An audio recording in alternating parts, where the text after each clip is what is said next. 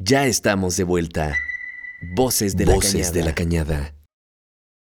Regresamos a Voces de la Cañada. Estamos platicando de poesía y escuchando poesía y haciendo recomendaciones sobre eh, sitios en internet donde se puede escuchar y leer poesía.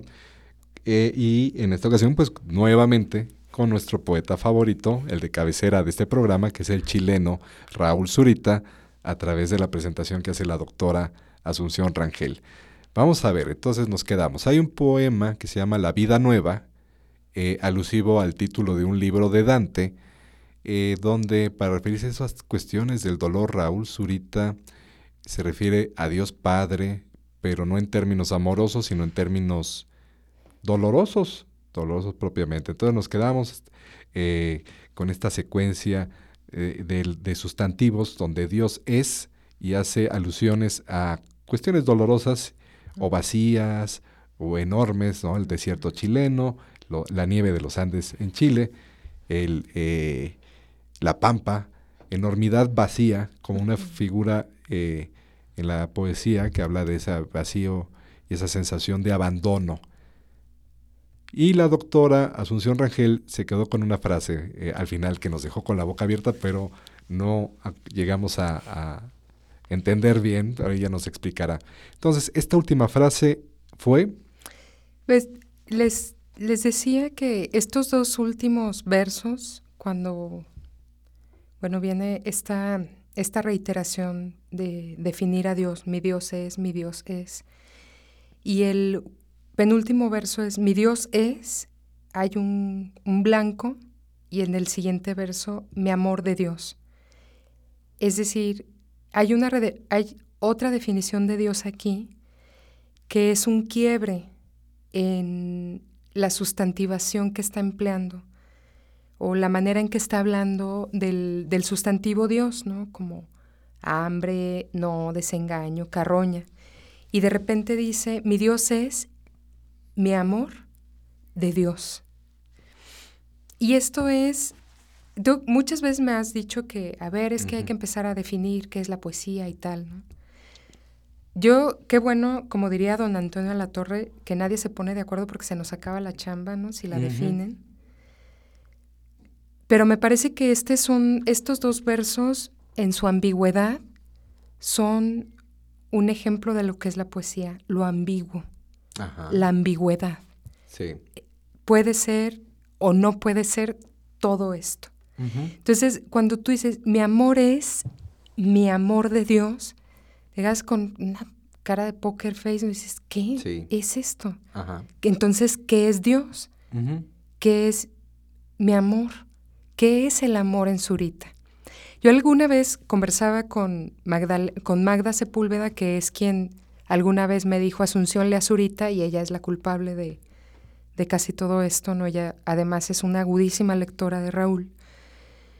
Platicaba con Magda que una pregunta es fundamental es ¿qué es el amor para Zurita? Y el amor para Zurita es Dios. Y Dios es todo esto. Es la carroña, es el vacío, es la herida, es el dolor. Y decir, ¿y esto cómo puede ser el amor? Porque incluso así la vida es hermosa ahora, dice Zurita. Eso es el amor. Un poco lo que decía Aristóteles de la felicidad es algo que se construye, en el amor se trabaja, en el amor se, el amor se construye, la felicidad se construye, aunque sea este el mundo en el que vivimos. Entonces, creo que va un poco por ahí la idea del amor que no viene de Dios Padre, sino que es un trabajo humano, muy humano, en estas, en estas este, condiciones que más o menos les acabo de describir. Yo, para poder desambiguar estos versos que cierran la vida nueva, me di un poco la tarea de, de buscar claves en la propia obra de Zurita. Y bueno, encontré una cosa que publica en 1979, que es un políptico titulado Amor de Dios. Y esto es una secuencia de dibujos de peces dispuestos en el centro de la página, que va de mayor a menor, como, ¿ya vieron? como la estructura de Dante, que Dante describe del infierno, como un cono hacia abajo, ¿no? Los nueve círculos. No, es que es una cosa alucinante, sí. Sí. Bueno, la secuencia va de mayor a menor. La Ajá. primera línea tiene siete peces, o estos pescaditos que ahora Sí. me, has, me has ayudado a encontrar una clave de lectura también muy interesante que yo no conocía. Ajá. La segunda tiene seis, la tercera cinco, hasta afinar en la séptima que tiene un solo dibujo de un pez. Un solo pescadito. Entonces son siete dibujos de peces en siete versos, otra vez, ¿no? Los siete días de la semana, etcétera, etcétera, ¿no? Sí. Pero esto es en cuanto a la estructura. Se llama Amor de Dios, es un políptico publicado en 1979. Está en memoria chilena también por si lo quieren ver. Esto es en cuanto a la estructura, ¿no? Son Sí. siete peces que van de, de mayor a menor. Si uno consulta cuáles son las acepciones de- del símbolo del pez, uno lo en- encuentra que el pez es un alimento, por una parte, y por otra parte también simboliza a Cristo resucitado que come de él. Es un símbolo del banquete eucarístico, ¿no? donde, figura, donde figura frecuentemente al lado del pan. Es el alimento. ¿Y qué nos dice Zurita aquí? Que Dios, mi amor de Dios es hambre. Son siete peces que van disminuyendo, que van disminuyendo. Es decir, del, del alimento a la hambruna, ¿no? Que me parece que, que va un poco por esta idea del, de- del amor de Dios, ¿no? De, de- de Dios. Bueno, yo lo que trato de, de- de más o menos discu- no discutir, sino conversar aquí con ustedes es que cuando uno, se, uno lee esto, ¿no? Mi amor de Dios se trata del amor suyo de Dios o del amor por Dios. Yo lo que encuentro aquí es que se trata del amor suyo de Dios, la man- las maneras en que Dios ama a la criatura. Y estas formas de amar son hambre, no, desengaño, vacío, cáncer, herida, etc. Entonces, esa es la orfandad de la que se duele tanto Zurita. ¿no? El- Dios está para amarme así. No, gracias, pero no gracias. ¿no? Sí, bueno, es que es eh, lo contrario a lo que estamos acostumbrados a entender por amor de Dios, que sería eh, refugio, consuelo, Ajá. cariño, calor, amor, y- pero eh, Sí. aquí nos están Fíjate- presentando lo contrario. Fíjate que este, este proyecto de pintar el- la vida nueva en, en Nueva York, bueno, les decía que también intentó hacerlo en la Ciudad de México en 2021, año pandémico, y pues por asuntos de los que no encontré como mayor información, este, hacen que no pueda escribir el poema en el cielo de la Ciudad de México. A lo mejor había mucho, mucho smog ese No se día. pudo, o ¿sabes? No se pudo ver. Bueno, el, Zurita le da una entrevista a una chica que se llama Camila Osorio en mayo de ese año y ahí él lee los, los versos y es una cosa también tremenda. El, el poema que iba a escribir en el cielo de la Ciudad de México es este. Mi Dios no despierta, mi Dios no quiere, mi Dios no siente, mi Dios no sangra, mi Dios no viene, mi Dios no es. Y yo creo que le hubiera caído muy bien a, a la Ciudad de México y a este país ver eso, Ver eso escrito en el cielo. Ver eso escrito en el cielo. Bueno, pues por ahí va un poco la, la, la cosa. Yo ya para no marearlos tanto con las dosis extremas de Zurita, nada más voy a permitirme leerles otro, otro fragmentito Muy bien. de un ensayito que está en, en un libro que se llama Son importantes las estrellas. El ensayo se llama La resurrección eh, revisitada. Y lo que está haciendo ahí Zurita es hablando de un recuerdo de infancia que, le, que enlaza con un libro de Hermann Broch que se llama La muerte de Virgilio. Este, a propósito de la muerte del, autor de la Eneida, este, Zurita escribe esto. Me parece una cosa, a ver qué opinan de eso. En mi recuerdo, es primero el crepitar de las naves, está viendo un laguito, es primero el crepitar de las naves bajo la luz y luego esa sensación de trascendencia que lo arrasa todo, de una eternidad casi insoportable, donde nosotros somos apenas los intérpretes de un diálogo que nos sobrepasa infinitamente y que podría ser el llamado y que podría ser llamado el diálogo general de todas las cosas entre sí, o mejor, el diálogo de Dios consigo mismo. La poesía, dice Zurita, son las esquirlas que nos llegan de ese diálogo. Entonces, no me parece fútil que haya elegido la palabra esquirla para hablar de aquello que nos llega. Pudo haber elegido fragmento, pedazo, elige esquirla, porque los poetas son profundamente cuidadosos con las palabras que han elegido. Entonces, aquí hay una definición de, de, la poesía en donde habla o trae a la cuenta a Dios. La poesía son las esquirlas que nos llegan a nosotros de un diálogo que Dios sostiene consigo mismo. Son las esquirlas porque si lo escucháramos todo, nos pasaría lo que a Dante al final del paraíso, que no se los voy a decir porque Hay he, que leer a Dante. he sido acusada de espolear eso, eso y Madame Bovary varias veces, pero es algo insoportable, algo que no podemos soportar. Por eso, ajá, y que hiere, como las esquirlas, ¿no? Que son fragmentos de una bala. Pero que hieren, sí, tiene esa connotación, ¿verdad? Y también, fíjate que también una esquirla es un pedazo de hueso. Ah, es cierto, sí. La ambigüedad, impenca, otra vez, ¿no? Sí, bueno, pues esa, esa, eso es el, el, el apunte que les traigo por acá a propósito de, de la orfandad en, en algunos momentos de la, de la obra de Zurita. Uy, pues da para muchas cuestiones. Eh, yo estaba pensando, escuchando estos poemas, estos fragmentos de poemas, hay eh, estas definiciones de Dios vinculándolo más con el dolor, con cuestiones dolorosas, con, con el desamparo, con eh, lo que estamos, lo contrario a lo que estamos acostumbrados a entender por la presencia de Dios y aquí pues como ausencia, como dolor. ¿Cuál es, eh, cuál, es la relación que se establece entonces aquí con, este, con el sentido, con la vida?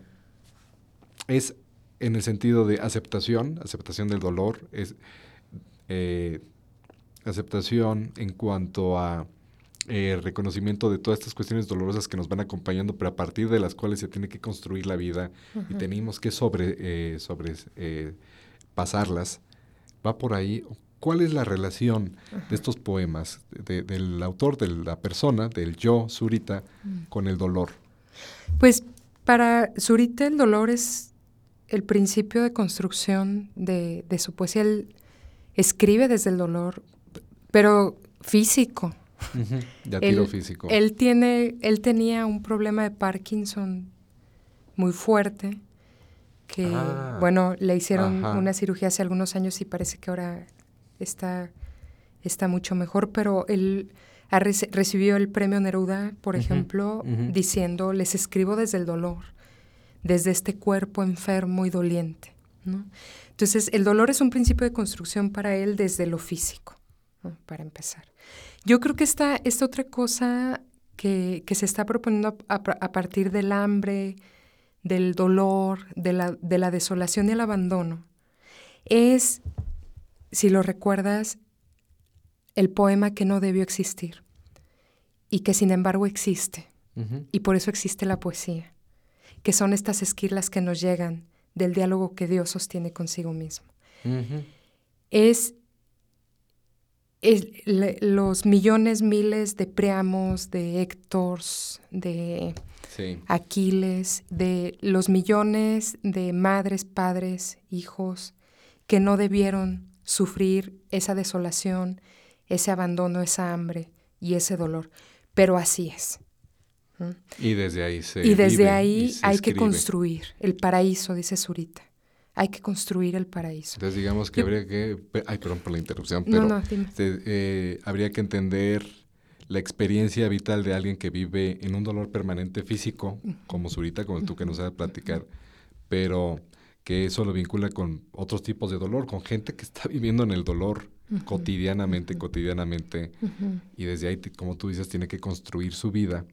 Y desde ahí construye poesía.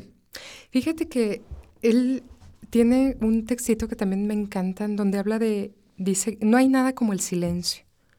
Si nos quedamos lo suficientemente callados, podríamos escuchar el latir de nuestro corazón.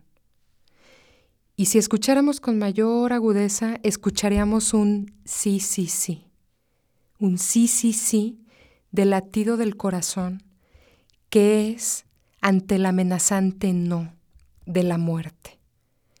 En ese tenor es la vitalidad de Zurita que a mí me encanta y, le quiero tanto a su poesía, porque este mundo en el que vivimos, o sea, se requiere de algo para, para decir sí, sí, sí, en este mundo en el que vivimos sin, sin, sin obviar el dolor, el, el, abandono, la orfandad.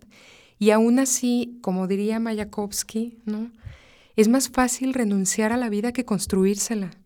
Claro que Mayakovsky se suicidó, ¿no? pero bueno, es muchísimo más difícil trabajar en, en construirse la vida, ¿no? Sí. Cuando las condiciones en las que se vive son estas. Son adversas. Sí, es un tópico que por ahí... Eh, eh, estoy recordando a Guillermo Arriaga, ¿no? Este guionista de las películas de Iñárritu, y donde dice que bueno, básicamente sus novelas y sus guiones quieren dar testimonio de esas vidas que están luchando contra la muerte constantemente y que cualquier pedazo de felicidad o cualquier momento aventuroso es, son triunfos que costaron mucho trabajo, triunfos contra la muerte. Entonces, en un entorno en donde la muerte está acechando constantemente, constantemente, eh, una pequeña felicidad es un gran triunfo. Por ahí va esta relación de Zurita con el dolor. Como la gota del rocío que cae en una hoja de té. Así de, así de pequeñito es. Esa es una frase de Zurita. Eso lo dice Zurita. Es eso. Así Entonces eso pues, se convierte en una oda a la vida, auténticamente. Es un, es un poeta de, de una potencia de vida que a mí me, me encanta, ¿no? Porque lo hace desde la orfandad, desde el abandono del, peor de todos, que es el Padre, que es Dios, ¿no? y, y, hay ahí esto, decir, incluso la vida es bella incluso ahora. Sí. Es una cosa que a mí me... Sí, e, es, triunfar por encima de, del dolor. Y que eso lo entienden mejor personas que o viven en un dolor físico constante, permanente, o en un dolor de moral del alma también constantemente. Y no todos estamos en las mismas condiciones, ¿verdad? Hay quienes sufren mucho más.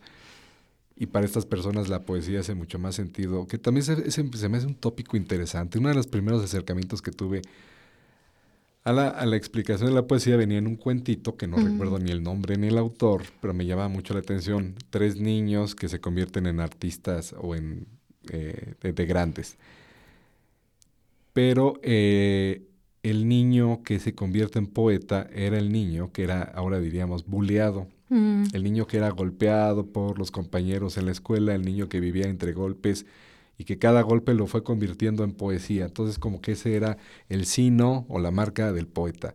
Alguien que sufre, pero que ese sufrimiento lo sublima y lo convierte en arte.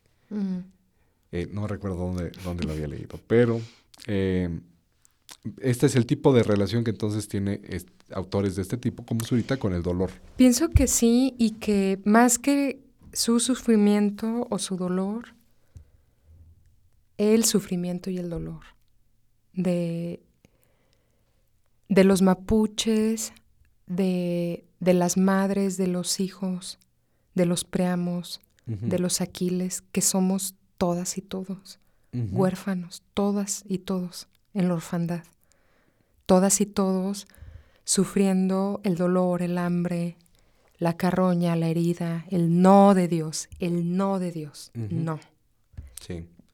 Creo que sí es, por supuesto, lo que, lo que vuelca desde su propia experiencia, pero él, él también es un poeta que, que hay críticos o críticas o lectores que se hacen un poco la vista gorda y no quieren ver ahí. Pero ya, ya haber platicado yo contigo de esto, ¿no? De cómo, por ejemplo, en este libro que les menciono, Zurita, de 2011-2012, en algún momento el yo lírico asume la voz de un pedófilo en la Ciudad de México. Ay, caray, qué tema. Eh. Por ejemplo, ¿no? O el tipo que, que soltó las bombas en Hiroshima, ¿no? Asume la, asume la voz de estos personajes. ¿no? Entonces es de una colectividad en donde están incluidos, incluidas los que nos incomodan, ¿no? O las que nos incomodan. Es, es, es un tema ahí un poco medio complicado de... Pero si quieres un día hablamos de eso. También, de cómo le da voces a las personas poco presentables, a las que no presentarías a tus amigos. Pues a los que moralmente no caben acá, ¿no? Ni en ningún lado. Los impresentables. Sí. ¿Quieres hacemos uno de ese? Ese sí, ese también suena bastante, este, bastante interesante. ah, te prometo que ya me ya, ya basta con Zurita. Hablemos de algo más. Muy bien. No, no, pues bueno, ha dado para este, para muchos tópicos, ¿no? Eh, bueno, y un poquito de contexto, ¿verdad? Estos temas que tú eh, tratabas, pues bueno, es eh, la solidaridad y el dar voz con eh, personajes o con eh, situaciones que él encuentra en su país, ¿verdad? Los indígenas mapuches, las víctimas, los padres, las madres. Que los, los torturadores también. Pero también le da voz a los propios torturadores. Sí. Y a quienes ejecutaban al... Sí, ¿En qué términos? A ver si nos puedes adelantar. Puede ser tema de un programa sumamente interesante, pero, si nos adelantas tantito. Que me tomará tiempo preparar porque también son como asuntos bien complicados de tratar. hay que pensarle un buen rato, ¿verdad? Hay que pensarle un buen rato porque se hieren muchas susceptibilidades, ¿no? Pero si nos adelantas un poquito... Mira, este, por ejemplo... Darle voz a un, torturador, a un, criminal... ¿Qué encuentra o qué explora pues es o que qué ellos, Es que ellos son parte de esta humanidad. Ellos están aquí, ellos y ellas están aquí con nosotras y con nosotros. Y vaya que muchísimo. Era, era un poco lo que te decía cuando hicimos el programa de abrazar la diferencia, ¿no? Abrazar al enemigo es eso. No es te perdono y olvido, te abrazo y sigue siendo un torturador, un pedófilo, una asesina, un... Esa es abrazar todo lo que moralmente no soy yo. Pero digamos, en, estas, en estos eh, poemas Zurita les da voz, digamos, entra, digamos, a su subjetividad, nos presenta su punto de vista. Sí. La cosa ¿Y ¿Qué puede haber ahí? ¿Qué no puede haber ahí? A ver, platícanos. Sí, ahora no tengo muy, muy fresca la lectura, por ejemplo, del, del esto, ¿no? Del el pedófilo en la Ciudad de México. Recuerdo más lo del Little Boy, que es esta parte en donde está hablando quien está, lleva el avión que suelta una de las bombas en Hiroshima. Y él está hablando del, del, cielo, de su experiencia de vuelo, de lo que, de lo que está pasando ahí. y, y, sabe, y al final es eso y dices, este fue el que tiró la bomba, ¿no? Ah, pues este es, una forma de interpretarlo, de comprenderlo, ¿no? Digamos, nos está pintando, si entiendo bien eh, lo que nos estás comentando, está eh, es como un estado de conciencia en total evasión del crimen que está realizando. No. No. No. Ah, entonces. No, no es en total evasión del, ni, ni de evasión ni de indulgencia. del, lo que creo que hace es decir, estos también están aquí en el mundo con nosotros. El mal está en el mundo con nosotros. No, no nos queramos hacer los buenitos o las buenitas, ¿no? Sí. El mal está en nosotros y en nosotras también. Un poco por ahí. Como. Si quieres... El reconocimiento de la presencia potencial o activa del mal de la en maldad, cada persona. De la maldad, del narcisismo, de la mentira, de la violencia, de... de todo eso que, que, moralmente es como, no, no, no, no. ¿Qué tan común es que la poesía contemporánea y en este caso eh, latinoamericana aborde estas complejidades de la existencia? Pues los hay, ¿no? Yo, fíjate que le platicaba a Mario que vengo de conversar con un querido alumno mío, Gabriel, sobre su tema de tesis que es un poeta que anda también angustiado y sintiéndose culpable todo el tiempo porque el demonio lo visita y se deja llevar por, por estas cosas que la cultura católica censura profundamente, ¿no? Hay muchos poetas así, este, muchísimos, muchísimos, ¿no? En ese, eh, en ese malestar, esa culpa. En ese tenor de decir, esto también pasa acá, ¿no? A estos también hay que darles voz, de esto también hay que hablar. En ese tenor. El propio Julián Herbert, ¿no? Este platicaba con, con Gabriel que la poesía de Alfonso Reyes también tiene sus variopintos, ¿no? O sea, sí es una poesía muy, muy métrica, muy cuidada, muy tal y tal, pero tiene algunos poemas que hablan de unas noches tremendas en Venecia y esta, otra dimensión de la existencia que también está ahí, ¿no? que no es nada más la de la de la solar, la de la razón, la bien portada. López Velarde también. Porque Uy, ese sí. Bastante, ¿verdad? porque muy católico, pero muy pecador y luego en total conflicto. Pues, pues sí, pero se lo aguantaba, ¿no? El conflicto se lo aguantaba o la culpa. Este poema, Mi prima Águeda, qué, qué cosa tan bonita, ¿no? En donde habla de de cómo se sonrojaba, ¿no? La, la prima Águeda y eso le daba ignotos fríos al Velarde, ¿no? Ahí está. Entendemos perfectamente. Le daba ahí el... Eh, un programa sobre López Velarde. Ya, ¿cuándo? Ahí está. Ya. La semana que entra. bueno, no, ya, nos ponemos de acuerdo ahorita fuera del aire. Agradecemos mucho a la gente que nos escucha aquí en Voces de la Cañada a través de las frecuencias de Radio Universidad de Guanajuato. Asunción Rangel, qué bueno que estás de vuelta, qué bueno que estás de vuelta a Voces de la Cañada. Muchísimas gracias a Mario Vargas, apoyo técnico, moral y producción de este programa. Vamos a continuar con más programas de poesía. López Velarde me encantaría. Órale. Sí. Va. Muy bien. Y es un, eh, un autor que pues, sí debe de ser familiar para algunas de las personas que nos están escuchando. Seguimos en Voces de la Cañada. Le saluda Miguel Hernández. Que esté muy bien.